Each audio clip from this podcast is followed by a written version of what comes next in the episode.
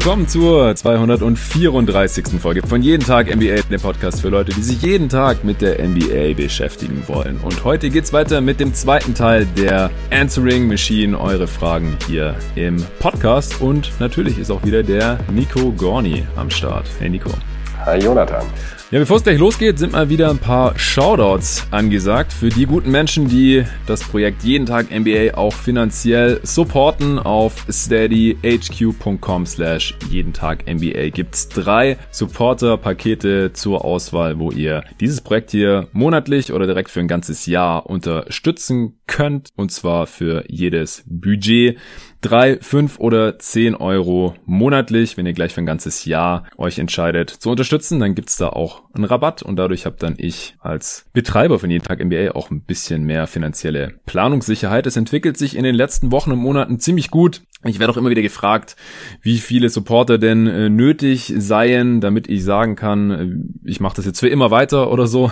Das ist eine ziemlich komplexe Frage und gar nicht so einfach zu beantworten, denn es hängt von verschiedensten Faktoren ab. Die erste Frage ist natürlich, wie viele Sponsoren habe ich noch? Denn je nachdem, ob ich fünf oder null habe in dem betreffenden Monat, äh, habe ich halt entweder 0 Euro mehr als das, was eben vom Supportergeld übrig bleibt. Und da gehen natürlich noch Steuern weg. Äh, Steady HQ bekommt 10% und dann gehen noch die Gebühren weg für eure äh, Zahlungsmethode. Also jetzt zum Beispiel sind wir gerade bei gut 800 Euro im Monat. Da kommen dann so gut 500 bei mir an. So für euch zur Info. Und von 500 Euro im Monat ist es halt noch ein bisschen knapp, irgendwie alles äh, zu zahlen, die ganzen Unkosten zu decken. Jetzt mal ganz abgesehen davon, wenn man das jetzt irgendwie auf äh, einen Stundenlohn runterrechnen würde oder sowas, dann äh, wäre das natürlich nicht besonders viel. Aber die andere Frage ist dann natürlich auch so, wie lange kann ich es mir noch erlauben, äh, dafür, dass ich dann eben mich mit irgendwas beschäftige, was meine absolute Leidenschaft ist und lange Jahre nur mein Hobby war, neben meinem Hauptberuf eben Geld zu verdienen und dann eben auch äh, mit weniger zufrieden bin. Erstmal, solange ich eben auch nur mich und meinen eigenen Lebensstandard irgendwie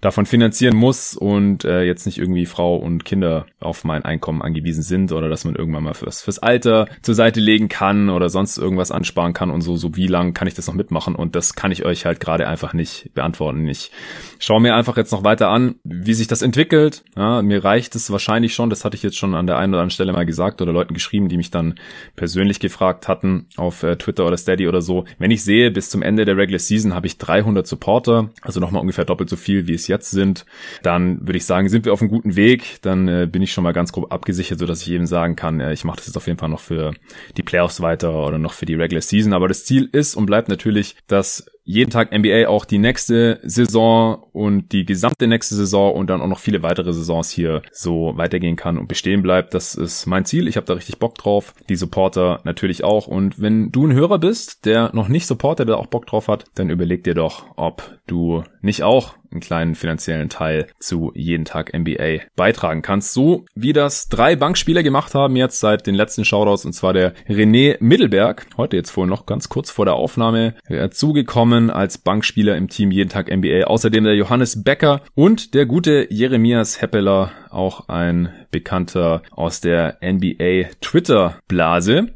Als Starter im Team Jeden Tag NBA sind neu dazugekommen der Daniel B., der Niklas Sauter und der Alexander Schnarr. Und für das All-Star-Paket haben sich entschieden der Tome Sandewski und der Christoph Kluth. Außerdem gab es noch Supporter, die nicht erwähnt werden wollen, die keinen Shoutout haben wollen. Das ist natürlich auch jederzeit möglich. Und nur, damit es wirklich jeder mitbekommen hat, falls ich nach der Regular Season sagen muss, Leute, es geht einfach nicht, ich äh, komme nicht über die Runden oder so, lohnt sich finanziell für mich nicht, äh, ich kann mir das nicht mehr leisten, ich muss jetzt irgendwie einen anderen Job machen als Journalist, dann äh, bekommt ihr euer Geld zurück natürlich. Alle Supporter bekommen dann, also dann werden die Mitgliedschaften sofort gecancelt bei Steady HQ, es wird nicht weiter Geld von euch abgebucht und wer eine Jahresmitgliedschaft abgeschlossen hat, der bekommt dann anteilig das zurück, was da noch ausstehen würde. Ja, viel Spaß beim zweiten Teil der Answering Machine. Wir machen weiter mit einer Frage von Luca E. Welcher ist Stand jetzt der most underrated Off-Season Move und warum ist es Nick Batum? fragt er auf Twitter. Nico, was sagst du? Ja, for most underrated. Äh, Batum äh, spielt bisher halt extrem beeindruckend auf, kann man ja anders sagen. Ist aber auch eventuell extrem fluky. Also man muss ja fairerweise sagen, dass er jetzt in den vergangenen Jahren auch nicht mehr so wirklich überzeugt hat, um es mal diplomatisch zu formulieren. Hm. Ähm, da schon weit hinter seinem, äh, vor allen Dingen halt weit unter diesen ähm, äh, Erwartungen, die man von ihm hat, äh, gemessen an seinem Gehalt äh, zurückgeblieben ist. Da kann er im Grunde nichts für, dass er diesen Riesendeal damals bekommen hat von den äh, von den Hornets. Das kann man ihm jetzt schwer anlassen. Aber äh, ich wäre mir jetzt nicht vorher so, also von aus der, von der Theorie her passt sein Skillset halt super zu den Clippers. Dass er jetzt direkt so krass gut funktioniert, hätte ich nicht gedacht. Allerdings muss man da auch direkt mal auf so ein paar Quoten verweisen hm. und wieder auf die kleine Sample Size. Also äh, er hat bisher ein 140er Offensivrating. Ähm, dazu habe ich heute einen passenden Tweet dazu gesehen, ähm, wo einer schön beobachtet hat, dass er bisher 62 Prozent seiner Zweier trifft und aus der linken Ecke von Downtown 10 von 16 Dreier getroffen hat, von allen anderen Spots 10 von 30. ähm, ja. ja, also das sagt eigentlich alles. Das ist halt nicht haltbar in der Form. Das heißt nicht, dass er nicht eine Bereicherung sein kann für dieses Clippers-Team, aber in der Form kann ich mir beim besten Willen nicht vorstellen, dass er weiter trifft. Ja, das denke ich auch. Also, dass man den nochmal ausprobieren kann, das hatte ich auch in irgendeinem ja. Pod schon erwähnt. Vielleicht haben wir es auch nochmal kurz in der Preview, die wir hier zusammen aufgenommen hatten, zu den LA-Teams besprochen. Denn äh, was er da letzte Saison noch gezeigt hat oder halt nicht gezeigt hat in Charlotte, das war schon sehr komisch im Alter von 31 Jahren. Und jetzt bringt er gerade so ungefähr wieder den Output, den er vor zwei Jahren noch in Charlotte gebracht hatte in seiner Age 30 Season. Nur halt sehr viel effizienter, also Offensivrating von 140. Das kann kein NBA-Spieler halten über eine gesamte Saison. Das äh, schaffen vielleicht irgendwelche Center, die nur danken oder sowas. Annähernd. Deswegen, äh, klar, ist wahrscheinlich der Stil der Offseason bisher. Ich bin vorher nochmal alle Offseason-Moves durchgegangen. Und mir ist jetzt keiner aufgefallen, der irgendwie in die Richtung geht. Also klar, Jeremy Grant vielleicht, weil der einfach gerade sehr viel mehr bringt noch und auch einigermaßen effizient, als ich das erwartet hatte. Das hatte mich ja auch Arne direkt gefragt in der Pistons Preview und dann hatte ich gesagt, er hat 20 Punkte im Schnitt. Das glaube ich einfach nicht. Das ist fast doppelt so viel wie bisher. Ich glaube, er hatte 12 Punkte pro Spiel vorher oder sowas. Und jetzt macht er halt tatsächlich doppelt so viel wie vorher. Also da, das will ich auch gerne noch sehen jetzt über die restlichen 60 Spiele oder so, bevor ich es zu 100% glaube. Aber ich, dass er deutlich mehr leistet, als ich gedacht hätte und deswegen halt irgendwie ein underrated Offseason Move war, das, das sehe ich schon. Aber bei Tum ist halt nochmal eine ganz andere Sache. Das ist ein äh, Minimumspieler, der jetzt startet ja. bei einem Contender und 30 Minuten pro Spiel spielt und das extrem effizient macht. Das ist schon heftig. Gut, dann nächste Frage von Philipp Lochmann, auch auf Twitter gestellt. Wer sind deiner oder eurer Meinung nach aktuell die besten 3D-Rollenspieler der Liga? Und vor allem, welche von ihnen siehst du oder seht ihr über Mikael Bridges? Fand ich ziemlich schwierig, um ehrlich zu sein, die Frage. Ja, ich finde die Definition schon ein bisschen problematisch, ja. ehrlich gesagt, ja. weil 3D-Spieler gibt's viele, aber viele von denen sind halt Stars. Und dann ist die jo. Frage, wie gut darf dieser Spieler jetzt sein, dass der noch in diese Kategorie reinfällt, weil der Philipp halt nach 3D-Rollenspielern gefragt hat. Also ist Jalen Brown noch ein Rollenspieler? Wahrscheinlich gerade nicht. Nee, nee, ah. nee. Ist er nicht. Genau. Also Jalen Brown fällt ja in die Kategorie, in der sich dann wie Clay Thompson oder so. Oh, jetzt haben wir wieder. Oh, das. Oh, nee, nee, nee. Oh. Vergiss, was ich gesagt habe. Vergiss, was ich, was ich gesagt habe. Oh Gott. Äh, aber nicht. es sind halt beides auf keinen Fall einfach Rollenspieler. Die, ich würde beide auf keinen Fall als 3D-Rollenspieler bezeichnen. Nee, also es, es gibt Spieler, die, die einfach besser sind an einem von beiden Enden des Feldes, aber halt mehr können als 3. Ja, also Paul George ist, es, ist wahrscheinlich, oder wie Clay halt so ein 3D-Spieler auf Steroiden, weil ja. die halt noch mehr können. Oder ja, Kawhi Leonard, ja, wir haben es äh, auch schon erwähnt ja. bei der Frage zu den Clippers. Ja, vielleicht der beste Wing Defender der letzten, ja, mindestens fünf Jahre, ja, wahrscheinlich ja, sieben Jahre oder so. Äh, aber er kann halt deutlich mehr, ja. Er kann auch den Dreier und, und auch Defense. Und das ist halt die Frage, so wo macht man den Cut? Oder Chris Middleton, ja, auch schon angesprochen.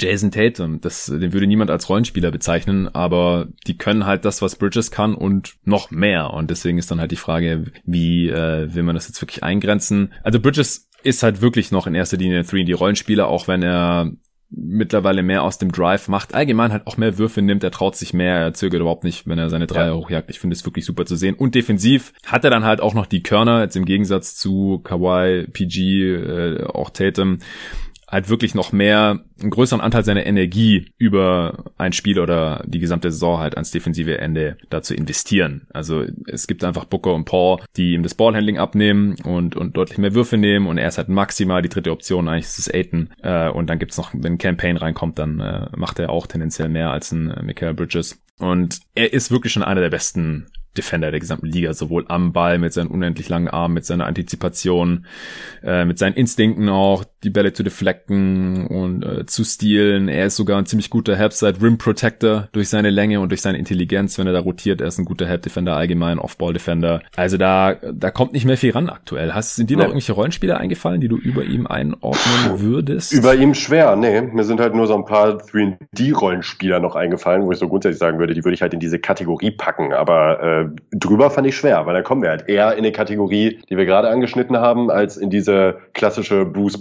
Bone 3D-Rollenspieler-Kategorie. ja, ja, genau. Ja, Bruce Bone war aber offensiv ein noch viel kleinerer Faktor als Bridges. Ja, ich, der, halt, also eigentlich ist er der klassische 3D-Spieler. Weil er nichts anderes macht, ja. Genau, weil er einfach Dreier und Defense. Ja, äh, hast du noch ein paar Namen parat, die du Den, Ja, Danny Green kann man immer noch nennen, der ja. hat auch wieder ein paar Shooting-Slums, aber trifft jetzt auch wieder um die 37 Prozent in dieser Saison, spielt immer noch gute Defense, nicht mehr diese super Special Elite Defense, die er mhm. mal gespielt hat. Ähm, PJ Tucker ist mir noch eingefallen. Ja, ähm, ja Lou Dort, ne? Hey. ja. Tatsache. Das muss, muss er natürlich bestätigen, aber Stand jetzt auf jeden Fall. Ja, Teammate Jay Crowder, aber ich ja. finde Bridges unterm Strich mittlerweile besser als Spieler. In der Defense finde ich ihn auch stärker als Crowder, auch wenn der mhm. körperlich ein bisschen stärker noch ist. Wobei Bridges da mittlerweile fast ein bisschen unterschätzt ist, weil er einfach dünn und lanky aussieht, aber schon eine ziemlich gute Core-Strength hat. Aber Crowder ist schon mal ein größerer Brocken und darf halt auch ja. immer tendenziell die kräftigeren und größeren Spieler da verteidigen von den Forward-Spots. Und ähm, KCP zum Beispiel ja, könnte man noch KCP nennen von, von den Lakers. Ja, das ist so die, die Riege, die halt in erster Linie sich auf 3D konzentrieren. Avery Bradley, wenn man noch möchte, von den kleineren Guards. Da gibt schon einige, aber besser als Bridges äh, würde ich da jetzt von denen auch aktuell keinen sehen. Ja. Äh, Josh Richardson hatte ich auch noch drüber nachgedacht. Zum Beispiel, er trifft seine drei, die ist bisher noch nicht. Ja, Pat Beverly, stimmt. Hatten wir auch schon angesprochen bei den Clippers.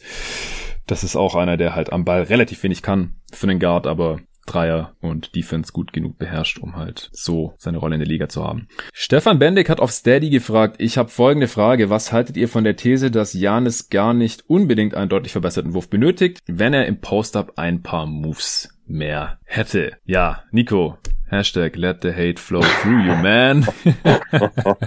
nee, also wir beantworten die Frage natürlich äh, ganz äh, neutral und, und sachlich. Wir haben ja auch nichts gegen Janis. Wir sehen ihn einfach nicht, nicht als Top-3-Spieler in dieser Liga. Wie, also meinst du, er könnte zu einem Top-3-Spieler werden, wenn, obwohl der Wurf nicht kommt und dann halt mehr übers Post-Up vielleicht? Mm, ja, also zumindest, äh, zumindest wenn er da wirklich effektive Post-Moves anbringen kann. Das hat man schon bei vielen Spielern gesehen, dass das gerade in den Playoffs nochmal eine Menge ausmachen kann. Hm. Ähm, wenn man da wirklich Go-To-Moves hat und die hat er halt Stand jetzt einfach nicht, ähm, dann liegt es natürlich auch an Butt, Coach Butt tatsächlich, dass er halt ähm, auch Probleme bekommt in den Playoffs, oft nicht als Rollman genug eingesetzt wird. Das sind dann aber wieder andere Sachen. Das spricht da jetzt nicht, ähm, spielt da jetzt unbedingt nicht so unbedingt rein in diese Frage. Aber ja, ich glaube schon, wenn er so ein, zwei wirklich, wenn er so einen tödlichen Turnaround hätte im Post oder oder äh, ein paar bessere Hooks und Baby-Hooks, die er auch verlässlich eben anbringen kann ähm, und da konstant doppelt sieht und eben nicht nur mit Vollspeed zum Korb gehen kann, sondern eben auch mit Rücken zum Korb ähm, effizient agiert, dann glaube ich schon, dass das reichen könnte. Ja, ich glaube nur nicht wirklich dran. Nee. Denn er, er macht da ein bisschen mehr als die letzten Jahre. Problem ist, es klappt nicht. Und es ist jetzt diese Saison noch ziemlich kleine Sample Size, selbstverständlich nach zehn Spielen. Er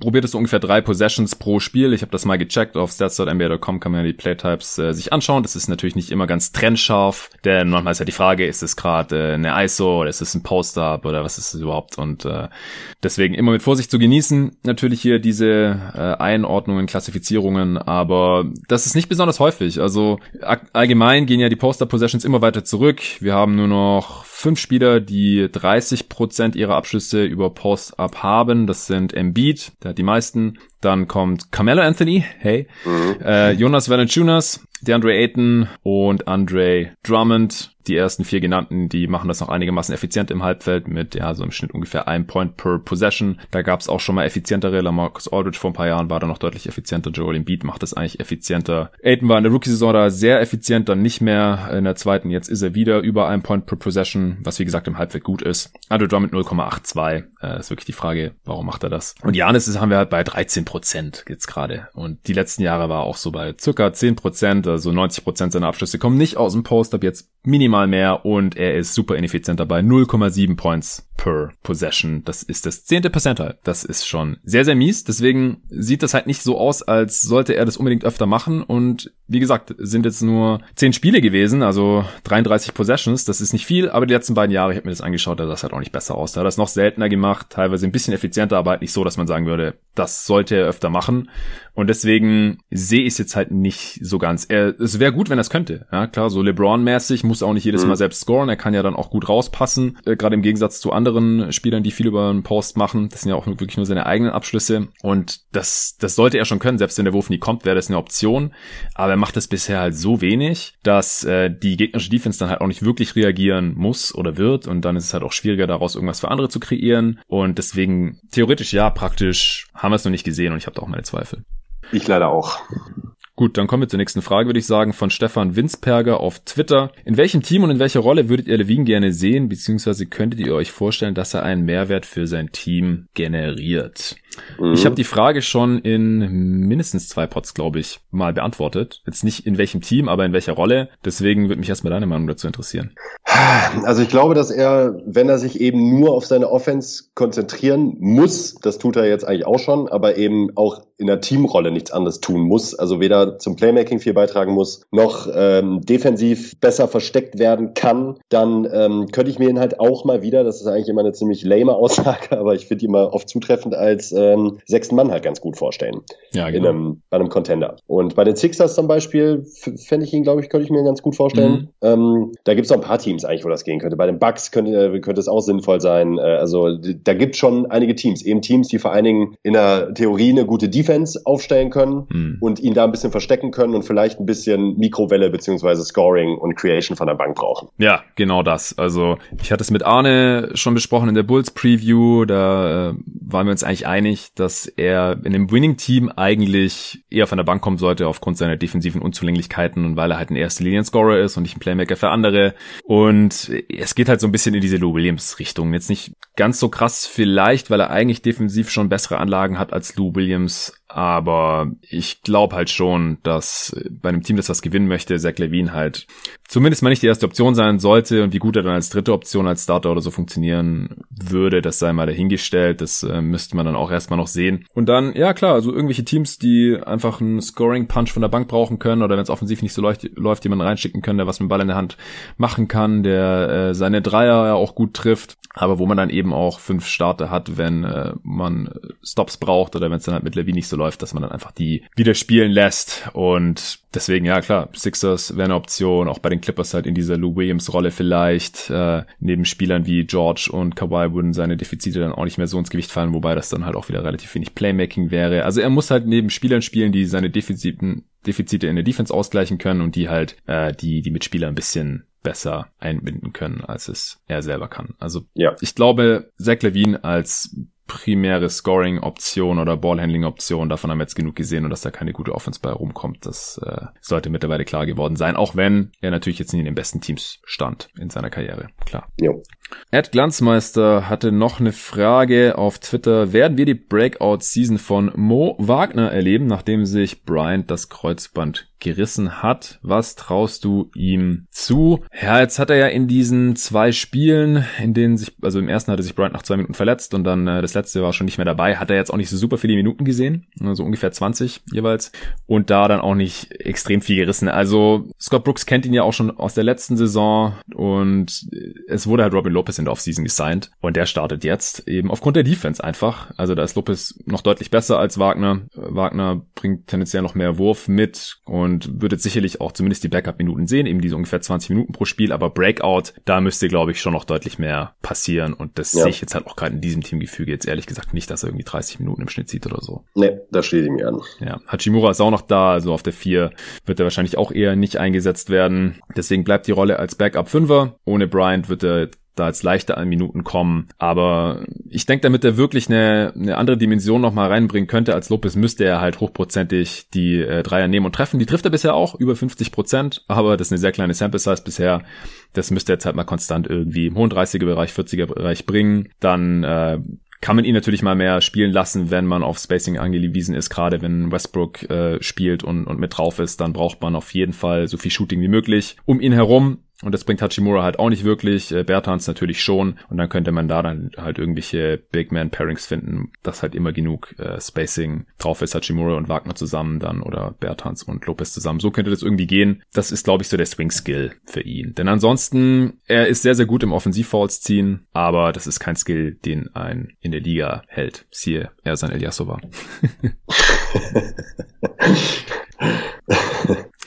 Okay, kommen wir zu der Frage von Ciro Dipolo, bestimmt falsch ausgesprochen auf Twitter. Glaubt ihr, LeBron James schafft es noch All-Time Scoring Best zu werden und Kareem zu überholen? Ja, nächste Frage. ja.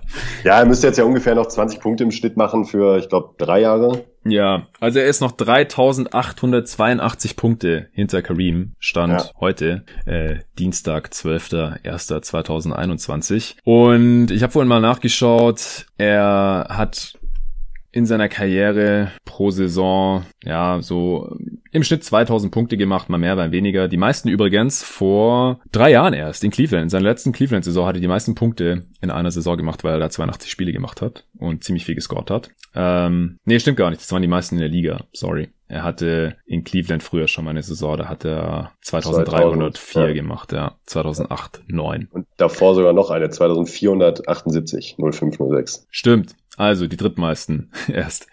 Äh, Scratch That die letzten beiden Saisons dann aber jeweils äh, 1500 bzw. 1700 Punkte. Wenn man da halt noch ein paar Rest Games oder niedrigeren Punkteschnitt einbezieht, dann äh, kommt man halt wahrscheinlich auf diese 20 Punkte pro Spiel, die da so gehandelt werden. Da würde ich mitgehen, dass er das halt noch liefern muss. Jetzt äh, für diese Saison dann nochmal zwei circa. Dann dürfte ihn langsam überholen. Äh, dann ist er Ende 30, also somit ja, 38, 39 irgendwann. Ich gehe schon davon aus, dass er noch bis 40 oder so spielen kann, wenn er das möchte. Dann ja. halt äh, immer in weiter angepasster Rolle. Das hat er bisher auch schon getan. Das wird bis dahin wahrscheinlich noch in einem größeren Maße nötig sein. Wir wissen es nicht. LeBron ist ein äh, verdammter Cyborg, da ist alles möglich. Er wird sicherlich zocken, bis sein Sohn dann in die Liga kommt, 2023. Also sind noch drei Jahre hin. Und wenn er jetzt nicht komplett äh, einbricht, und ich denke halt auch, wenn er jetzt halt irgendwie diese Saison noch seine 22, 23 Punkte im Schnitt macht und dann noch äh, mal irgendwie 20, dann reicht es auch, wenn er in der dritten dann nur noch 18 oder 17 oder sowas macht. Es müssen halt nur 20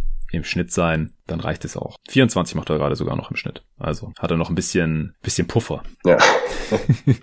ja, es ist, es ist schon ziemlich crazy. Aber wäre cool. Ja. Also wenn wir dann halt miterlebt haben, wie äh, ein neuer Spieler an die erste Stelle der All-Time-Scoring-List der NBA tritt. Denn ja. Kareem haben wahrscheinlich nur die wenigsten Hörer noch live spielen sehen. Nächste Frage von Twitter. Elias Rodriguez schreibt, Jungs, ein kleines erstes Update an beiden Enden zu Maxi und Isaiah Joe nach dem Saisonstart. So wie es auf den ersten Blick aussieht, hat da Philipp wirklich ein feines Händchen gehabt. Genau das gepickt, was ihn gut tut oder was sagen die Zahlen. Ja, also ich könnte mir jetzt natürlich die Zahlen angucken. Das ist aber alles noch Small Sample Size Theater. Jo. Und äh, es ist ehrlich gesagt auch ein Pod geplant zu Rookies und dann auch noch mal einer zu den äh, Softs, also zu den Spielern, die jetzt im zweiten NBA-Jahr sind. Und zwar mit dem Torben Adelhardt, der ja auch immer wieder Gast ist, der auch für die Five schreibt und für GoToGuys.de geschrieben hat und so weiter. Und der hat eben auch natürlich immer da äh, die Draft-Profile mitgeschrieben, hat äh, das College im Blick und die ganzen Prospects und verfolgt die natürlich auch ganz gespannt immer, wenn sie dann in der NBA sind. Und deswegen ist er da der genau richtige Mann für so ein Format. Und das ist Ende nächster Woche schon geplant. Und deswegen werden wir da dann auf Maxi, Joe und auch weitere Spieler, zu denen jetzt noch Fragen kamen, Emmanuel Quickly, Terrence Mann, also da müsst ihr euch noch ein bisschen gedulden, bis da dann die Antworten kommen. Aber der Elias hatte noch eine Frage. Und zwar schrieb er, ist oder war mal geplant, dass es ein festes Format bei jeden Tag NBA mit euch beiden gibt. Das passt super und der Redraft war ja sozusagen schon fast Co-Hosting. Wäre Raketen-Emoji. Ja, dazu ist zu sagen, dass wir schon versuchen, ziemlich regelmäßig zusammen aufzunehmen. Und äh, Redraft ist ja auch fast unser festes Format eigentlich. Also außer es geht um die 90er. Da habe ich dann mit Hassan aufgenommen und auch noch mit Arne. Aber ich denke, Redrafts werden wir noch ein paar machen. Und alles andere lassen wir eher so ein bisschen auf uns zukommen, oder Nico? Ja, würde ich auch sagen. Also ich glaube, wir brauchen gar kein festes Format, weil äh, letzten Endes nehmen wir eh gefühlt mindestens ein Pod die Woche auf. Also insofern ja. muss man sich da, glaube ich, keine Sorgen machen. Ja, du hattest ja auch schon äh, geschätzt, dass äh, letztes Jahr die meisten Pods wir beide zusammen aufgenommen haben. Also du warst der häufigste Gast. Ich habe es nie nachgezählt, ehrlich gesagt, aber es kommt wahrscheinlich hin aufgrund der ganzen Redrafts. Dann haben wir in den Playoffs ziemlich häufig zusammen aufgenommen, Previews zusammen gemacht, Answering Machines und so weiter. Also das äh, bleibt hoffentlich so, denn äh, du bist auch kein Free Agent mehr ab morgen.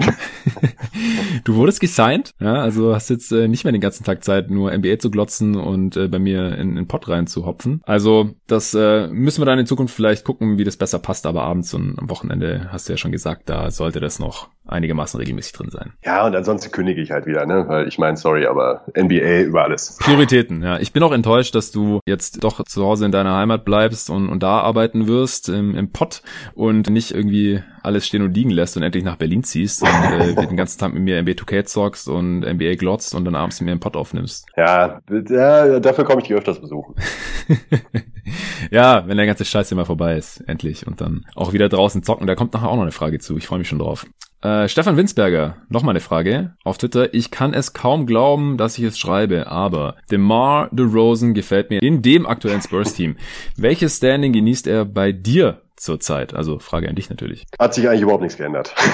also, ähm, ja, das sieht alles ein bisschen schöner aus. Er, er hat sich noch mal einen Ticken im Playmaking verbessert, ähm, nimmt und trifft Dreier, zwar bei geringem Volumen, aber trotzdem crazy. Ich glaube, äh, Chip England ist einfach ein Gott, was das äh, als Shooting Coach. Das ist schon krass, was für Spieler der in seiner Karriere dazu gebracht hat, Würfe zu nehmen und die tatsächlich auch zu treffen. Ähm, weiß ich aber nicht, ob das jetzt wirklich so Bestand hat. Am Ende bleiben, bleiben die Probleme halt dieselben. Äh, das Team ist nach wie vor einfach leider von den Zahlen her schlechter, wenn er auf dem Platz steht, äh, mit Aldridge zusammen noch schlechter, wenn beide auf dem Feld stehen. Dann klauen sie letzten Endes dann eben auch den jungen Spielern einfach die Minuten. Das ist zumindest mein Empfinden, denn äh, das Team hat einfach keine Perspektive, also zumindest keine erfolgsversprechende, so wie es jetzt gerade konstruiert ist. Und da können die beiden gar nichts für, DeRozan und Aldridge. Aber es ist halt nun mal so. Und mich als Fan, ich als Fan würde halt lieber einen langfristigeren, ähm, radikaleren Umbruch sehen und da passen die beiden halt einfach nicht rein. Also DeRozan bleibt nach wie vor eine Katastrophe in der Defense. Das wird sich alles nicht mehr ändern. Und ähm, ja, ich gucke ihm einfach nicht so gerne zu. Und das äh, sehe ich auch nicht, dass sich das zeitlebens seiner NBA-Karriere noch großartig äh, verändern wird. Ja, also du als erfolgsverwöhnter Spurs-Fan, du willst natürlich wieder Championship sehen so und das äh, wird mit DeRozan und Aldridge nicht mehr passieren. Und äh, dann ist ja die nächste Frage auch sehr passend von Ed Metze 1989 auch auf Twitter. Wie wahrscheinlich ist es, dass San Antonio mit DeRozan und oder Aldridge in die nächste Saison geht? Ist eine Glaskugelfrage, die liebst du ganz besonders, aber vielleicht hast du ja schon irgendwie ein Gefühl dafür. Also, also wenn sie bleiben, dann zu stark reduzierten Bezügen, ist zumindest meine Vermutung. Allerdings, mhm. nach dem, was das FO äh, ähm, Pau Gasol noch angedreht oh hat Gott, vor ein paar ja. Jahren, ähm, mhm schwant mir da Übles, was da zumindest möglich ist. Ähm, ich glaube es aber nicht. Ich glaube, dass man beide ziehen lässt. Also entweder, ähm, das glaube ich schon, dass jetzt dieser Punkt da ist, wo das Front Office dann auch sagt, pass auf, der Rebuild ist da, wir sind soweit. Ähm, auch wenn man jetzt nochmal die Playoff-Event, äh, Playoffs äh, verpassen sollte, ähm, glaube ich schon, dass die beiden nicht mehr ähm, bei den Spurs bleiben. Auch gar nicht mal nur aus Sicht der Spurs, sondern auch aus ihrer Sicht. Könnte ich mir halt vorstellen, dass auch so ein Aldridge vielleicht nochmal ein paar Angebote irgendwo bekommt. Äh, bei einem Contender vielleicht, wo er nochmal für kleineres Geld unterschreibt, um da nochmal um Titel mitzuspielen. Äh, bei DeRozan ähnliches. Also ich glaube nicht, dass wir die beiden nächstes Jahr im Spurs-Trikot sehen werden. Ja, ich äh, hoffe es auch für die Spurs. Ich habe ein bisschen meine Zweifel eben, weil wir sowas schon gesehen hatten mit Gasol, dass dann halt irgendwelche Werts gehalten werden und dann auch noch überbezahlt werden. Mhm.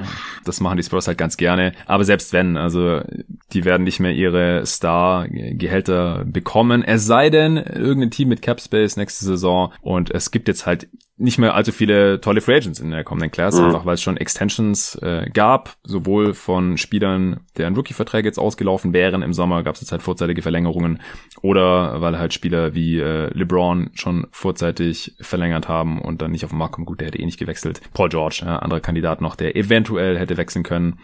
Solche Spieler sind jetzt halt schon weg vom Markt und irgendwo muss die Kohle ja hin ist halt so und vielleicht verirrt sich dann noch irgendein Team zu DeMar DeRozan, weil die sehen, äh, was für Zahlen er auflegt und er wird ein paar Fans immer noch in dann hoffentlich wieder äh, Sitze locken können in Arenen, wo wieder echte Fans äh, sitzen. Äh, deswegen Ich weiß es nicht, ich kann es schwer einschätzen aktuell. Ich, ich würde aber auch eher davon ausgehen, dass man dann nächste Saison äh, die Chance ergreift, in Anführungsstrichen, und wirklich voll auf die jungen Spieler setzt. Ja, das hoffe ich auch sehr. Ja, äh, Stichwort junge Spieler bei den Spurs. Äh, Stefan Winsberger hat auch noch gefragt gehabt, Kelton Johnson oder DeJounte Murray, wer besitzt das höhere Upside? Mm, das finde ich auch mal nicht so leicht. Also ich glaube, also das stand jetzt DeJounte Murray der bessere Spieler ist, sollte nicht zur Debatte stehen. Hm. Ähm, er hat sich auch, er hat auch die besseren Ansätze jetzt gezeigt, gerade im Vergleich zur Bubble, ähm, wo er sich verbessert hat. Er ist endlich effizienter geworden, schließt ja. am Ring ein bisschen besser ab und äh, zeigt halt auch nochmal verbesserte Ansätze im ähm, Playmaking. Äh, trotzdem würde ich hier Johnson nehmen. Und zwar eigentlich aus dem einfachen Grund die Position. Ich glaube, dass sein Skillset als Wing und auch als guter Defender einfach mehr wert sein kann in der heutigen NBA. Auch eben als 3D-Spieler. Er zeigt defensiv halt wirklich tolle Ansätze, gerade On-Ball. Ich glaube, dass er eben auch vom Talent her ähm, als Team-Defender auch noch äh, einen großen Sprung machen kann. Seine große Schwäche ist vor allen Dingen auch ähm, das Playmaking und man fühlt sich da tatsächlich immer so ein bisschen auf anderem Niveau halt an Kawhi erinnert. Äh, ich habe da schon einen Witz drüber gemacht. äh, das liegt halt wirklich daran, weil die Stärken und Schwächen halt relativ gleich sind sind gerade, die er hat. Also er hat noch nicht so die Übersicht, wenn er zum Korb zieht. Er hat eine unfassbare Power in seinem Oberkörper, äh, auch beim Drive. Also der lässt sich da echt von niemandem umchecken und geht da auch mit allem, was er hat, immer äh, mit Vollgas zum Ringen. Ähm, findet aber dann eben leichte Kickouts nicht und übersieht ähm, besser positionierte Mitspieler. Das sind so seine Schwächen, aber ich glaube, sein Ceiling ist letzten Endes höher. Hm. Ich glaube, Murray ist mehr oder weniger jetzt der Spieler, der auch sein wird. Ich glaube nicht, dass er noch große Sprünge macht. Ja, ist er doch schon drei Jahre älter. Genau. Ich denke, das ist ein ganz großer Faktor. Wenn jetzt gleich alt wären, dann wäre es wahrscheinlich eher noch eine Diskussion, aber Calvin Johnson ist in der Age 21 Season und Murray hat schon in der Age 24 Season einige Jahre mehr in der Liga. Da sehen wir einfach schon, wo die Reise hingehen wird. Das denke ich auch. Es ist wichtig, dass er jetzt ein äh, paar mehr Dreier noch nimmt, seinen Wurf verbessert hat und sein Playmaking auch noch verbessert hat, dass seine Defense sehr, sehr, sehr gut ist und es ja auch schon mal ein ja. All-Defense-Team geschafft hat. Deswegen, das äh, war schon vorher klar. Aber Star-Upside sehe ich da jetzt eigentlich nicht mehr, denke ich. Nee. Und bei Calvin Johnson ist das halt noch eher drin, einfach weil er noch mehr Chancen hat, sich zu verbessern, einfach weil er drei Jahre jünger ist und halt jetzt auch schon einen ziemlich großen Sprung gemacht hat von ja. letzter Saison zu dieser. Also wenn man gewusst hätte, dass er das wird, dann wäre er halt auch früher gedraftet worden. Ich bin auch extrem angetan von ihm, also geht halt auch Richtung 3D mit Potenzial zu mehr. Das ist immer interessant in dieser Liga und es ist halt auch der interessantere Spielertyp einfach als ein Guard, der jo. kein High-Volume Dreierschütze ist. Ja, die sind immer irgendwo problematisch, wenn sie das nicht mit anderen elitären offensiven Skills ausgleichen können und die hat Murray halt nicht wirklich. Deswegen nee. halte ich auch von Kelton Johnson. Selbst wenn er im Vakuum irgendwann nur so gut ist wie DeJounte Murray, dann hat er immer noch die wertvollere Position, die er spielt in dieser Liga. Ja. Deswegen halte ich mehr von ihm. Gut, der äh, Christoph Bemenek. Ah, nee, das war die Frage zu Quigley. Die kommt dann noch in einem separaten Pod. Sorry. Andreas Weise zu Man, genau das gleiche. At Ted614 auf Twitter. Einschätzung zu Lukas verbessertem slash variantenreicheren Midrange Game. Sollte ihm und dem Mers vor allem in der Crunch-Time als zusätzliche Option helfen. Ja, also man äh, sieht einfach, dass äh, Doncic mehr Midrange Jumper nimmt als letzte Saison, was nicht schwer ist, denn letzte Saison hat er so gut wie keine genommen und diese Saison nimmt er halt welche. Und das ist halt an sich dann schon mal natürlich variantenreicher, wenn man auch mal von dort abschließt, von dort eine Gefahr ja. darstellt und Defense nicht weiß, wie bei James Harden, der geht entweder zum Ring und zieht dann Foul oder versucht abzuschließen oder nimmt einen Pull-Up-Dreier. Und das ist bei Doncic jetzt halt nicht mehr so extrem der Fall, wie es letzte Saison noch war. Das ist dann natürlich auch in der Crunch-Time äh, hilfreich, vor allem, wenn er sie dann halt auch treffen kann, denn in der Crunch-Time ist es oft so ein binäres Ding. Es ist egal, ob das jetzt zwei Punkte gibt oder drei. Äh, wenn man ein hinten ist oder wenn es ausgeglichen ist, Hauptsache das Ding ist drin und dann ist jo. halt ein Midrange-Jumper auch eine äh, veritable und gefährliche Waffe, klar. Ja, ich habe mal noch geguckt, also die Sample Size ist ja wirklich noch sehr, sehr gering. Gerade bei den langen Zweiern. Ja, da ist er bisher bei fünf von sieben. Das, äh, die Quote würde nicht halten können. Aber es macht vier Prozent seiner Abschlüsse aus. Letztes Jahr nur ein Prozent seiner Abschlüsse, lange Zweier. Und auch bei den äh, kürzeren Midrange-Jumpern, da nimmt er jetzt deutlich mehr. Das ist äh, ja fast jeder fünfte seiner Abschlüsse mittlerweile. Geht äh, eben leider dann auch weniger zum Ring und trifft auch bisher seine Layups schlechter. Das ist mir noch aufgefallen. Also 60 Prozent am Ring, das ist deutlich schlechter. Letzte Saison hatte er die beste Quote aller Spieler in der gesamten Liga am Ring und das, obwohl er sehr, sehr selten dankt. Diese Saison übrigens auch. Äh, wie viel Danks hat er? Zwei. Das äh, ist dann natürlich ein unangenehmer Nebeneffekt, beziehungsweise das muss er ja halt auch irgendwie ausgleichen. Ja, ich gehe davon aus, dass äh, seine Quote am Ring auch wieder hochkommen wird. Aber es ist auf jeden Fall schon mal gut, dass er dann halt auch so ein In-Between-Game hat oder halt so ein Three-Level-Scorer ist und, und nicht nur diesen extremen Murray Ball oder Money Ball spielt, wo man eigentlich versucht, Freiwürfe oder Dreier zu bekommen und zu treffen. Ja. Nathan Jule hat auf Steady gefragt. Was ist deine Meinung zu Dame Dollar als Rapper? Dame Dollar. Ja, Nico, du bist äh, nicht so der Rap-Fan. Nö, ich höre es schon ganz gerne zwischendurch mal, aber dann eher oldschooliger überwiegend. Hm? Aber mit Dame Dollar habe ich mich tatsächlich noch nicht so richtig befasst. Ja, also ich habe mir mal ein paar Tracks reingezogen. Ich bin schon äh, ziemlicher Rap- und Hip-Hop-Fan, nicht ausschließlich, aber schon viel in den letzten Jahren weniger äh, US-Rap, ehrlich gesagt. Und wie gesagt, ich habe jetzt nicht irgendwie alle Alben von Dame Dollar durchgepumpt und äh, kann das jetzt voll toll einschätzen. Was ich gehört habe, fand ich ganz gut. Jetzt nicht total flashig und richtig krass. Er gilt ja auch als bester Rapper unter allen NBA-Spielern. Das würde ich jetzt mal so spontan unterschreiben, aber auch da äh, hängt der Maßstab relativ niedrig. Von daher, ich äh, kann jetzt auch keine super qualifizierte Meinung zu abgeben. Ich, ich habe mir damals auch diesen äh, Beef reingezogen zwischen Marvin Bagley und ihm, wo das so ein bisschen hin und her ging, fand ich auch ganz unterhaltsam. Aber ich habe jetzt Dame nicht gehört, habe gedacht, boah, wow, ich äh, werde das jetzt die ganze Zeit pumpen und zieh mir das alles rein. Dann hat äh, Nathan noch gefragt, PS sind Nate und Tim Duncan verwandt. Ich weiß nicht, wie ernst gemeint die Frage war, aber äh, nee, sind sie nicht, meines Wissens. Also Nate Duncan, ja, amerikanischer Podcast-Kollege, äh, er ist äh, weiß und jüdische Abstammung aus Chicago und Tim Duncan ist von den äh, Jungferninseln und farbig und äh, ganz woanders her. Also äh, würde mich sehr wundern, wenn die irgendwie verwandt werden, um es mal so auszudrücken. So, jetzt haben wir noch, ah, da unten haben wir noch ein paar Fragen. Noch einige Fragen eigentlich sogar. Also André Leidig hatte noch eine Frage zu den Washington Wizards. Das werde ich auch in einem anderen Pod mal noch ansprechen. Die 2K-Frage hatten wir schon gemacht. Dann hat er noch gefragt, wenn der Record der Raptors, nee, das war von Oliver Schroth auf Steady, sorry. Oliver hat gefragt, wenn der Record der Raptors auch noch nach 20 bis 30 Spielen nicht besser aussieht, wie hoch siehst du die Chance, dass Masai das Team bis auf den Siakam, Van Vliet, OG Kern auseinandersprengt und alle Wets, allen voran Lowry, tradet? Ich würde es auf keinen Fall ausschließen.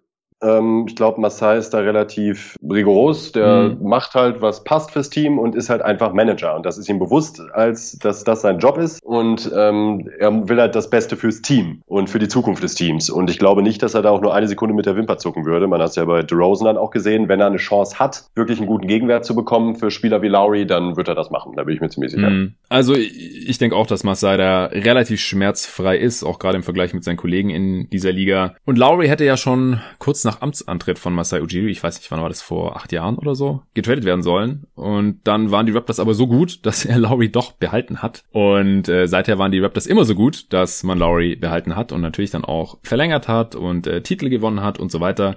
Jetzt letzten Sommer hat man aber auch gesehen, wenn es eben um die Zukunft des Teams geht, um die langfristige Zukunft des Teams, dann wird da nicht lang gefackelt, dann werden auch ein Marc Gasol und ein Ibaka ziehen gelassen und es war natürlich total nachvollziehbar, dass man jetzt nochmal versucht, mit diesem Team hier anzugreifen und zu hoffen, dass die Abgänge nicht so schwer wiegen würden. Und ich glaube auch, dass das Team aktuell noch sehr, sehr underperformt. Ich glaube auch nach wie vor, dass sie eigentlich in die Playoffs kommen sollten. Mhm. Ich glaube nicht, dass die Offense so schlecht ist. Und ich glaube, dass die Defense gut ist. Und es würde mich sehr wundern, wenn sie wirklich so schlecht weiter sind über die restliche Saison, wie der aktuelle Rekord aussieht. Aber wenn sie halt weiter verlieren, dann gerät man halt irgendwann auch so ins Hintertreffen, selbst in der Eastern Conference, dass es dann langsam irgendwann knapp wird. Klar, äh, Play-in-Tournament sollte eigentlich jederzeit noch drin sein und auch da würde ich die Raptors dann wahrscheinlich favorisiert sehen in äh, einem Play-in-Tournament. Also sie müssten wirklich schon äh, wenig Chancen haben, noch irgendwie in die Top 10 der Eastern Conference zu kommen. Das glaube ich halt eigentlich nicht.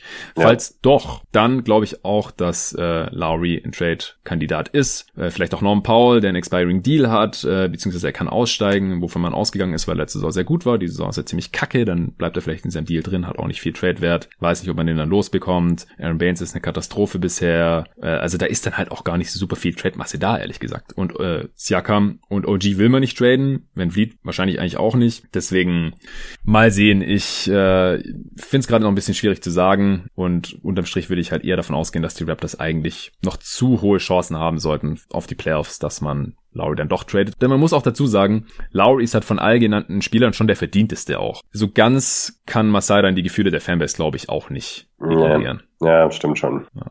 Aber irgendwann ist immer Zeit für einen Umbruch und äh, die anderen Spieler sind dann halt schon deutlich jünger auch als Lowry und deswegen werden die nicht für immer zusammen spielen, das ist auch klar. Fabian Badwin hat auf Steady noch gefragt, äh, für die deutschen Spieler läuft es in der NBA ja gerade sehr unterschiedlich. Lass uns doch mal an deiner Einschätzung der Situation unserer Jungs teilhaben. Vielleicht, äh, vielleicht ist ja auch noch ein kleiner Ausblick drin. Was erwartest du bei Schröder und Co. in der ersten Saisonhälfte? Ja, wir haben jetzt mittlerweile ziemlich viele deutsche Spieler in der NBA und deswegen würde das wahrscheinlich zu weit führen. Also ich will dann halt auch nicht nur einen Satz sagen. Ich denke, ich mache das auch mal noch in einem separaten Pod dann zu äh, Kleber, Thais, äh, Bonga, Schröder, Wagner. Deswegen äh, siehst mir bitte nach, lieber Fabian, dass ich das jetzt heute hier im Pod nicht beantworte. Danke trotzdem für die Frage. André Leidig hatte noch gefragt, eine etwas weniger ernst gemeinte Frage. An dich, Nico. Wann kommt endlich die Hashtag Let the Hate Flow Through You Man Merch? Ich weiß nicht, wie ich noch länger den Alltag ohne eine entsprechende Tasse bewältigen soll. Ansonsten wie immer ein dickes Lob. Ja, ich, äh, ich, ich, ich sondiere gerade Angebote. Ähm, ich habe das, was Tassen angeht, mit äh, Mitteln verpiss dich und ähm, ähm, LeBron mit großem B. Ja. LeBron mit großem B, genau. ähm, ja, also keine Ahnung. Ähm, ist bestimmt irgendwann mal drin in den nächsten zehn Jahren. Ja. Hashtag dieser scheiß Fanboy. ja, also es ist ja auch immer noch jeden Tag NBA-Merch geplant. Also spätestens, wenn wir die 50 äh, All-Star-Supporter auf äh, steadyhq.com slash jeden Tag NBA voll haben, dann muss ich ja auch Tassen und T-Shirts zumindest mal anbieten. Ich würde auch gerne Hoodie anbieten. Ich habe auch gerade in diesem Moment einen an, ehrlich gesagt, von jeden Tag NBA. Das ist so ein Sample, der ist echt nice. Äh, und da kümmere ich mich gerade auch noch drum. Ich bin noch im Überlegen, wie ich das am besten äh, mache. Das soll natürlich auch eine gewisse Qualität haben. Ich will da nicht irgendwelchen billigen Scheiß verramschen. Das wird es früher oder später geben und dann können wir gerne auch eine Hashtag Let the Hate Flow Through You Man Tasse rausbringen. Irgendwie mit jeden Tag NBA-Logo auf der einen Seite und dann äh, dieses schöne Hashtag auf der anderen Seite. Irgendwie sowas. Das äh, wird's höchstwahrscheinlich bald geben. Das, darum kann ich mich kümmern. So, noch eine ernstere Frage von Jan über Instagram. Äh, hat er mich gefragt gehabt. Eigentlich sammle ich keine Fragen über Instagram, denn sonst ist es irgendwann zu unübersichtlich. Deswegen immer nur über Steady oder Twitter mittlerweile. Aber wenn mir mal einer eine Frage per E-Mail oder auf Instagram oder so stellt, auch Facebook, und ich denke, die Antwort könnte noch mehr Hörer interessieren, dann äh, sage ich, hey, ich packe die in die nächste Answering Machine mit rein. So auch diese. Jan schreibt, Hallo Jonathan, ich wollte mal fragen, wie wichtig ist Rebounding für einen Defensive Player of the Year Kandidaten?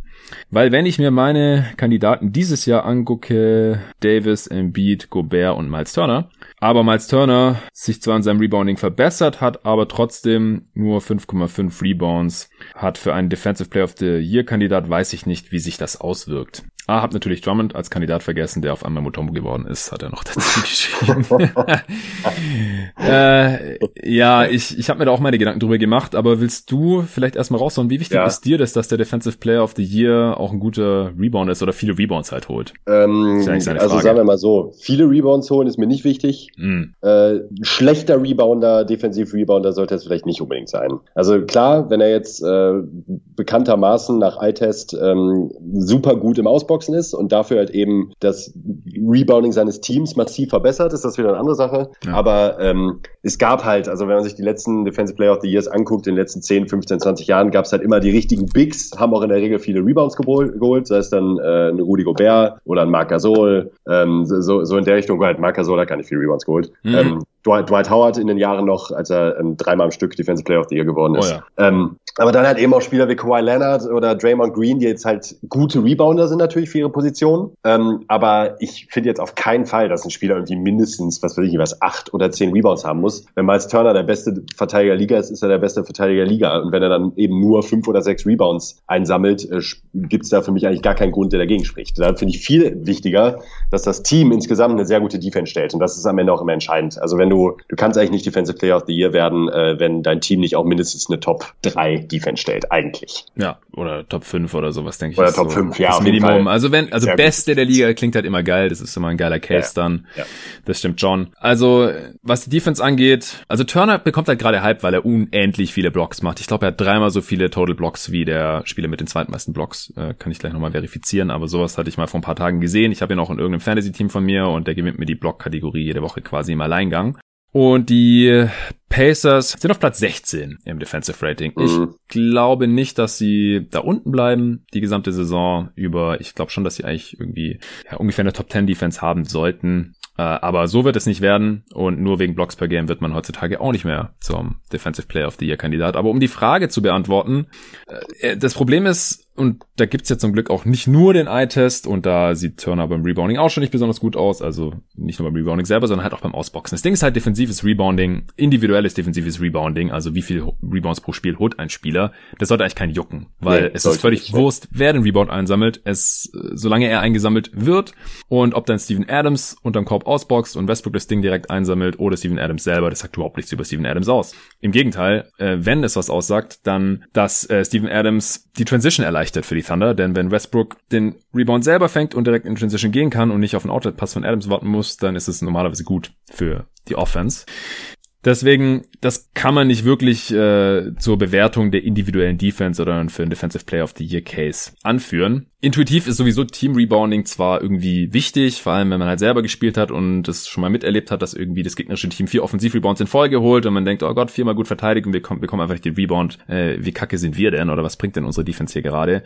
Aber das Ding ist in der NBA, da befinden sich halt die Rebound-Raten alle auf einem relativ ähnlichen Niveau, vor allem weil halt die meisten Teams heutzutage gar nicht mehr so ans offensive Board crashen, wie das halt vielleicht früher noch war, weil alle so, so Angst haben vor der Transition Offense, vor der gegnerischen, dass halt die meisten äh, das äh, stark priorisieren, lieber den eigenen Kopf wieder zu schützen, anstatt jetzt irgendwie zwei, drei Dudes zum offensiven Brett gehen zu lassen. Und deswegen gibt's gar nicht mehr so hohe Offensiv-Rebound-Raten. Es bewegt sich alles auf äh, einem relativ niedrigen Niveau und deswegen macht's gar keinen so riesen Unterschied, ob man jetzt äh, 25. oder 15. im Defensiv-Rebounding ist. Und wenn man sich halt auch mal die letzten Championship-Teams anguckt, da sind halt auch Teams dabei, die unterdurchschnittliche Rebounding-Teams waren in dieser Liga und die haben trotzdem Titel gewonnen. Also das ist nicht so super wichtig, es korreliert nicht so stark mit Siegen und deswegen ist es allgemein äh, nicht der wichtigste Faktor. Also es gibt halt statistische Indikatoren, die sehr viel wichtiger sind und sehr viel stärker mit äh, Siegen oder Playoff-Erfolgen korrelieren als Rebounding. Mhm. Trotzdem ist es natürlich äh, wichtig, dass Miles Turner gut reboundet oder dass sein Team halt äh, gut reboundet und mehr Rebounds holt als der Gegner. Und da kann man sich halt auch noch die On-Off-Werte anschauen. Ja, rebounden die Pacers über die Jahre besser, wenn Turner drauf ist oder nicht. Und du hast gerade auch Marc Gasol zum Beispiel genannt. Der hat halt in seiner Prime zwischen 2010, also zwischen seiner Age 26 Season und 2018, 19, seiner letzten in Memphis, da haben die Teams auf jeden Fall immer besser bis deutlich besser gereboundet defensiv mit Gasol auf dem Feld, obwohl er selber jetzt nicht so viele gegriffen hat, weil er einfach gut ausboxen kann. Also 2016 bis 2018 waren sie da sogar, war Marcus Gasol im 92. und 95. Percentile der Liga, also hat er zu den Besten gehört, hat sein Team im Defensivrebounding äh, so viel besser gemacht wie nur wenige in dieser Liga. Und Miles Turner, der macht das halt überhaupt nicht. Also die Teams werden halt ausgereboundet, wenn er drauf ist, beziehungsweise er, äh, die, das Defensivrebounding funktioniert halt auch sehr viel besser, wenn äh, Miles Turner nicht auf dem Feld steht. Und das passt halt auch sehr gut zum Eye-Test. Also er ist einfach auch kein, jemand, niemand, der gut ausboxt mhm. oder der, der selber die Rebounds greifen kann.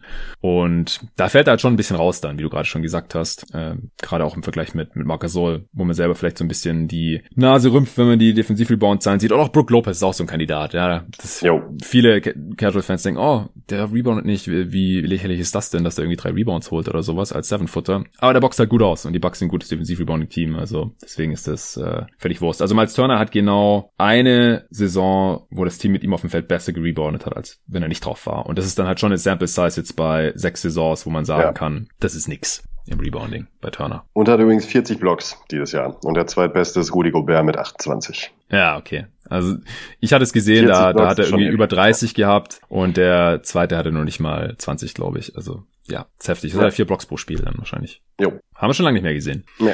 Mal sehen, ob es halten kann. Nö. ja, das sind halt jetzt diese krassen, also wirklich, man merkt es ja immer wieder zu Saisonbeginn, das sind halt, solche Zahlen gibt's jedes Jahr nach ja. den ersten 10, 15 Spielen. Ist so. Äh, für irgendwelche Spieler und jedes Mal denkt man wieder, boah, heftig und am Ende bewegt sich dann eigentlich immer wieder Richtung Normalwerte. Also. Ja, äh, die Ausreißer wiegen halt noch viel schwerer. Ja, ja. Hat acht Blocks und ja. so. Also dann kann er halt auch mal ein Spiel null haben und dann hat er immer noch vier im Schnitt. Ja. Und äh, das pendelt sich dann schon noch auf einem niedrigeren Niveau ein. Also das wäre ja auch für Miles Turner selbst äh, mit Abstand Karrierebestwert, mit riesigem Abstand. So, ich glaube, wir haben nur noch eine Frage und das ist äh, nochmal eine nicht ganz so super ernste, beziehungsweise mit äh, halbem NBA-Bezug. Und zwar von äh, Carsten Kasi Schmidt. Habe ich richtig verstanden, dass Nico und du öfter zusammen auf dem Freiplatz seid? Ja, hast du? Zweimal dieses Jahr und einmal letztes Jahr, oder? Wenn ich mich nicht vertue. Mm, Also, ja, ja, dann also, mehrmals äh, halt, ja. Ja, ja, ja, ja, mehrmals dann, ja, ja. Ja. Aber, ja. Dieses Jahr warst du zweimal da, letztes Jahr einmal. Ja. Und dann gehen wir selbstverständlich auch hier auf die lokalen Freiplätze in Berlin und äh, zocken ein bisschen. Welcher NBA-Spieler kommt eurem Spiel am nächsten? Qualitativ wahrscheinlich eher nicht ganz. Äh, Ja. äh, ja, ich war undrafted 2010. Qualitativ wahrscheinlich eher nicht ganz, aber die Art zu spielen eventuell. Ähm, hau du doch erstmal raus. also wir haben, wir haben überlegt, so äh, erstmal sagen wir, was wir, wie wir den anderen vergleichen würden, mit welchem Spieler, Ja. mit welchem Spiel lernen und dann was wir davon halten. Ich bin Ja. gespannt. Du darfst zuerst. anfangen. Also ich habe mir zwei Stück überlegt und bin damit extrem unzufrieden. ich habe wirklich lange überlegt und äh, jetzt bin ich erstmal auf deine Reaktion gespannt. Prime Charles Barkley, also so 76ers Barkley Oh, okay. und Aaron Gordon. Aaron Gordon. Okay, okay. Ja, interesting. Okay, ich glaube, die, ich glaube, die Fans bekommen äh, eine ungefähre Vorstellung davon. Also körperlich ähm, von von der Länge her komme ich wahrscheinlich eher an Barkley ran. Also ich äh, bringe auf keinen Fall das Kampfgewicht von Barkley auf die Waage. Aber ich bin halt so knapp 1,90. Äh, Wingspan hatten wir auch mal ausgemessen, als die ganzen Goto Mhm. Da waren letztes Jahr. Ich habe so eine 2 Meter Wingspan ungefähr, also deutliche Plus Wingspan zum Glück. Das äh, hilft mir schon ganz gut. Und Aaron Gordon und Barkley, vielleicht führ mal ein bisschen aus, wie du drauf gekommen bist. Ja, du gehst halt gerne physisch zum Korb, also nutzt halt deinen Körper, dein, äh, deine Masse mit, mit der Schulter voran, bist aggressiv am Brett vor allen Dingen auch, finde ich. Also auch nach, ähm, gerade wenn du noch Energie hast, merkt man, dann hängst du auch am offensiven Brett ganz gerne mal ab.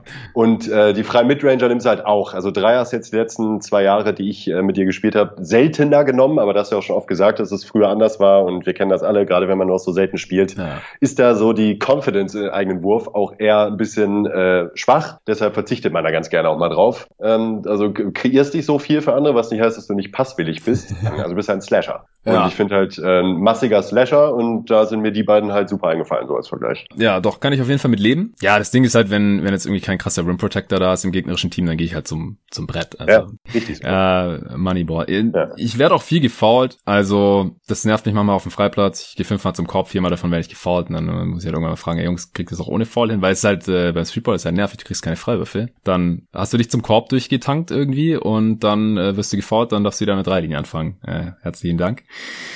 Ja, also ich, das gibt's ja auch immer wieder auf, auf Twitter die Frage so. Also kommt da drauf an, ja, wie wie groß ist so die Konkurrenz? Sonst passt es vom Spieletyp ja nicht mehr mit meinen 1,90 so. Also ich hatte es halt auch schon hier in Berlin gerade. Manchmal ist die Konkurrenz äh, halt ziemlich gut. Ja, dann zockt man da auf einmal mit lauter äh, MBBL oder irgendwelchen äh, Alba-Sprössling und so. Und ich habe halt echt schon gezockt, aber der kleinste Spieler dann auf dem Ja, wir haben Spielfeld. doch gegen diesen einen Typ, der, also, äh, sagen wir mal, ein Poor Man's Kevin Durant war, so zwei Meter zehn oder so und Ja. trotzdem getribbelt hat und Dreier geworfen nur, hat. der hat nur Jumper genommen und deswegen haben Ja. wir dann auch gewonnen. Ja, weil gegen halt drei gegen Bock drei. Hatte, weil er uns halt körperlich so dominiert hätte, dass er halt nur Dreier geworfen hat. Ja, ist richtig. Ich hatte schon so Situationen, ich habe auch einen Cousin, der ist äh, 2 Meter zehn oder so, 130 Kilo. Und äh, wenn ich mit dem zocken gehe, äh, dann, dann bin ich halt der Playmaker und wir zocken Pick and Roll und ich schmeiß dem die Alley-Oops und sowas. Und dann hatten wir schon die Situation, dann waren die anderen drei Mitspieler auch so alle um die zwei Meter. Und dann war ich halt der Kleinste und dann bin ich halt auf einmal eher so ein Eric Bledsoe oder sowas. ja, das kann sich halt schnell ändern, ja. Ja, oder die Anthony Melton. Also ich weiß nicht, so so äh, kräftiger Guard, einigermaßen athletisch, lange Arme, Wurfstreaky. Also ich habe Tage, da da knall ich auch die Dreier, wenn ich's fühl. Aber wenn nicht, dann halt nicht, weil sonst, ich meine, dann gehe ich halt lieber zum Ring, weil das das klappt dann halt besser. Ich spiele auch gern Pick and Roll, wenn ich einen guten Rollman hab. Ich kann aber auch die die Blocks stellen und selber abrollen, wenn es da einen guten Playmaker gibt. Also ich bin ganz zufrieden damit. Mein mein Game äh, gemodelt habe ich natürlich äh, über die Jahre auch ja gerne so Slashing Wing Spieler mäßig. Natürlich als großer LeBron Fan, ja, aber ich meine, mit LeBron darf sich bitte niemand vergleichen, auch nicht auf dem Streetball-Platz. Nee, nicht. Also ich verteidige auch gern und habe halt auch, keine Ahnung, ich bin jetzt äh, 32. So vor zehn Jahren konnte ich auch noch so eher vor den kleineren, schnelleren Guards bleiben, dann auch, keine Ahnung, je nach Career Stage vielleicht so Richtung Richtung Jimmy Butler auch, ja, der halt auch an manchen Tagen einfach keine Jumper nimmt. Das bin dann auch ich. Ja, stimmt. Butler habe ich tatsächlich auch drüber nachgedacht, ja. Ja, so in die Richtung soll es so ungefähr gehen bei mir. Ah ja, und früher, früher natürlich dann aber halt auch oft auch auf den großen Positionen missbraucht, weil ich dann mit meiner Länge und einigermaßen Athletik und Kraft dann schon auch mal irgendwie Spieler verteidigen konnte, die im Kopf größer waren. Und das ist auch bei dir das Ding. Du bist ein bisschen größer als ich. Was bist du, 1,93 oder so? Ja, ja, kommt hin. Ja. Aber dann halt auch oft in den deutschen Ligen dann eher als Big eingesetzt. Leider ja. In der NBA hättest du halt vielleicht so Shooting Guard Size. Ja, oder Steve Nash, ne? Curry ist auch genau, genau nicht. Ja. ja, da darf man eigentlich gar nicht drüber nachdenken, ja. Traurigerweise ist das so, ja. ja. Ja, deine, deine Wingspan war auch ein bisschen blass, glaube ich, oder? Was war Mhm, die Ein so? bisschen, aber nur. 1,95 oder sowas? Mhm, Ja. Ja, bist auch äh, ja ziemlich sportlich, kräftig, äh, sogar ein bisschen bisschen schwerer als ich, 695 Ja. Kilo oder so. Ja, 100 wiege ich aktuell wieder sogar. Uh, okay. Ich dachte damals Ah, wärst du so. cool. Ich glaube, ich war damals so bei 95, 96 und du warst so ein, zwei Kilo schwerer als ich. Aber ja, gut. Ja, aber gut in Shape auf jeden Fall. Hast jetzt auch eher wie ein Big gespielt, muss ich sagen. Ja, muss ich auch immer. Ja, genau, aber halt auch offensiv. Ja, Ja. Ist ja eigentlich egal, was man so äh, defensiv macht. Offensiv kann man ja trotzdem eher so sein Skillset anbringen. Also bei mir ist dann halt eher so, wenn ich jetzt äh, gute Playmaker neben mir hab, äh, dann, dann gebe ich den gern bei, dann könnt ihr Pick and Roll oft ziehen, Ja. aber wenn nicht, dann, dann mache ich das halt. Und äh, in dem einen Game, ich weiß gar nicht mehr, da hast du, glaube ich, nicht mehr mitgespielt. Da kam dann äh, letztes Jahr noch, als wir da im Hangar gezockt haben, da haben wir dann am Ende noch auf einen Korb gezockt und da kam dann noch äh, mein alter Kumpel aus Stuttgart, äh, Mario dazu, der äh, Big gespielt hat und dann haben wir da ein Pick and Roll die ganze Zeit gespielt und die die anderen Go-To-Guys-Jungs so, so ein bisschen platt gemacht. und da habe ich auch zwei Dreier reingeknallt äh, aus dem Pick and Roll, Pull-Up-Dreier. Ja, da war ich nicht dabei. Ja, egal. Äh, Small Sample Size Theater natürlich auch noch hier. Äh, zurück zu dem Spielertipp. Also ich, ich habe mir mehrere aufgeschrieben. Ich bin nicht so ganz äh, glücklich mit keinem. Aber dadurch, dass du ziemlich viel Midrange-Stamper nimmst und dann ab und zu mal noch ins Post-Up gehst, auch mal einen smarten Pass äh, spielen kannst, bin ich so Richtung äh, Boris Dior natürlich gekommen. Ja, natürlich auch unweigerlich, weil du großer Fanboy Yes. von ihm bist. Ja. Oder vielleicht auch so Richtung äh, David West oder vielleicht auch Dario Saric. Äh, hast keine Dreier genommen, als wir gezockt haben. Oder ich glaube vielleicht einen. Ja, aber am Ende, als wir One-on-One gespielt haben, gegen den einen Typen noch, Ja, wir genau, Dritter ja. am Court waren, da habe ich, glaube ich, 6-3 am Stück getroffen oder so. Stimmt, ja, ja, da bist du noch Ja, ganz schön heiß gelaufen, ja. Da habe ich aber auch noch ein paar reingehauen. ja. Ja.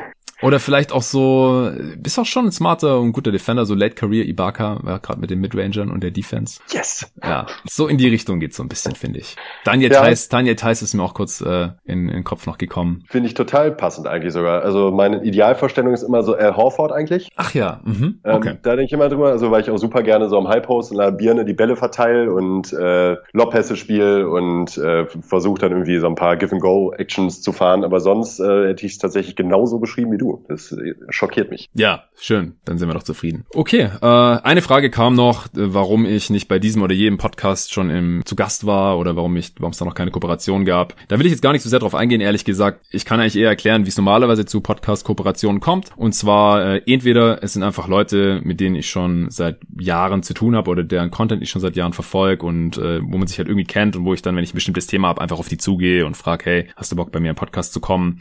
Und äh, wenn die auch einen Podcast haben, dann äh, wird sich da revanchiert und dann laden die mich auch mal ein. Oder es kommen halt andere Podcaster auf mich zu, die vielleicht auch noch nicht ganz so bekannt sind und äh, fragen mich halt nett, hey, hättest du mal Bock, wir machen dieses und jenes Thema, da reinzukommen. Und da habe ich bisher auch noch nie eine Einladung ausgeschlagen. Und wenn es noch zu nichts kam, dann entweder, weil ich mit dem jeweiligen Podcaster einfach noch nicht so die Berührungspunkte hatte bisher oder weil die mich noch nicht gefragt haben und ich deswegen noch nicht dort im äh, Pod zu Gast war. Das sind die Gründe. Was noch nicht ist, kann ja noch werden. Okay, ich glaube, dann haben wir alle Fragen, oder? Haben wir was vergessen? Sieht vollständig aus. Ich denke auch. So, der zweite Pod war jetzt auch ein bisschen länger als der erste Teil, aber jetzt haben wir dafür auch wirklich alles abgearbeitet, bis auf die paar Fragen, wo es dann ein extra Pod oder ein extra Segment in einem anderen Pod in naher Zukunft. Vielen Dank dir, Nico, dass du dir hier die Zeit heute genommen hast. Wir waren jetzt auch schon wieder boah, fast dreieinhalb Stunden hier zusammen in Skype. Und äh, danke natürlich nochmal an alle, die die Fragen eingesendet haben und vielen, vielen Dank auch an jeden Supporter, der hier dieses Projekt Jeden Tag NBA auch schon finanziell unterstützt. Danke euch. Bis zum nächsten Mal. Nice. Jo, glaube ich auch. Ja, krass, also, also was ich gerade noch mal gesehen habe, Aaron Gordon ist einfach 25. Wie krass ist das denn bitte, ey? Äh, voll jung. Das habe ich gar nicht mehr auf dem Schirm gehabt irgendwie. Ja. Also ich hätte jetzt auch nicht gedacht 30 oder so, aber so 27, 28 hätte ich mir jetzt schon gut vorstellen können. Das ist ja auch schon achte Saison jetzt oder siebte. Ja, also ja krass, ne? das ist halt echt Blutung in die Liga gekommen. Ja, ich musste bei dir echt als allererstes so an äh, 76ers Barkley denken, so wenn du so mit Volldampf in die Zone gehst. ja, von dem habe ich halt zu wenig gesehen. Also der Typ muss halt sowieso, ich glaube, äh, das ist auch, glaube ich, was, was man krass unterschätzt. Der war halt immer wieder, wenn man so an Barclay denkt, denkt man ja auch eher so an den leicht dicklichen Late äh, Suns Barclay vielleicht. Mm. So gut, der ist MVP Rockets Barclay. genau, Rockets Barclay, aber zumindest so Suns Barclay. Aber wenn man sich überlegt, dass der eher wie LeBron gespielt hat in seiner Prime, als wie äh, David West oder ja. irgendein anderer, das denkt man halt irgendwie überhaupt nicht mehr. Vergisst man immer super schnell, finde ich. Ja. Äh, also Coast to Coast, äh, One-Man Fast Break, meine Fresse, ey. Also da reichen auch zwei Highlight-Videos, aber was für eine Brutalität, einfach nur geil. Ja, auf jeden. Der war auch nur so groß wie wir, ne? Ja, ich glaube auch 1,93, oder? Ja, 1,93 und dann aus dem, aus dem Stand diese äh, doppelhändigen äh, Reverse Slams und so, da habe ich mir ja. auch mal gedacht, so meine Fresse, einfach unfair, ey. manche, manche Sprungkraft ist einfach unfair. Auf jeden. Ja, dann muss ich jetzt auch direkt ans Schneiden machen, denke ich, ne? Ja, ja, den ersten Teil auch jetzt gleich noch raus. Jo, ich arbeite jetzt noch zwei Stündchen. Ich arbeite. Oh Gott. Schon, aber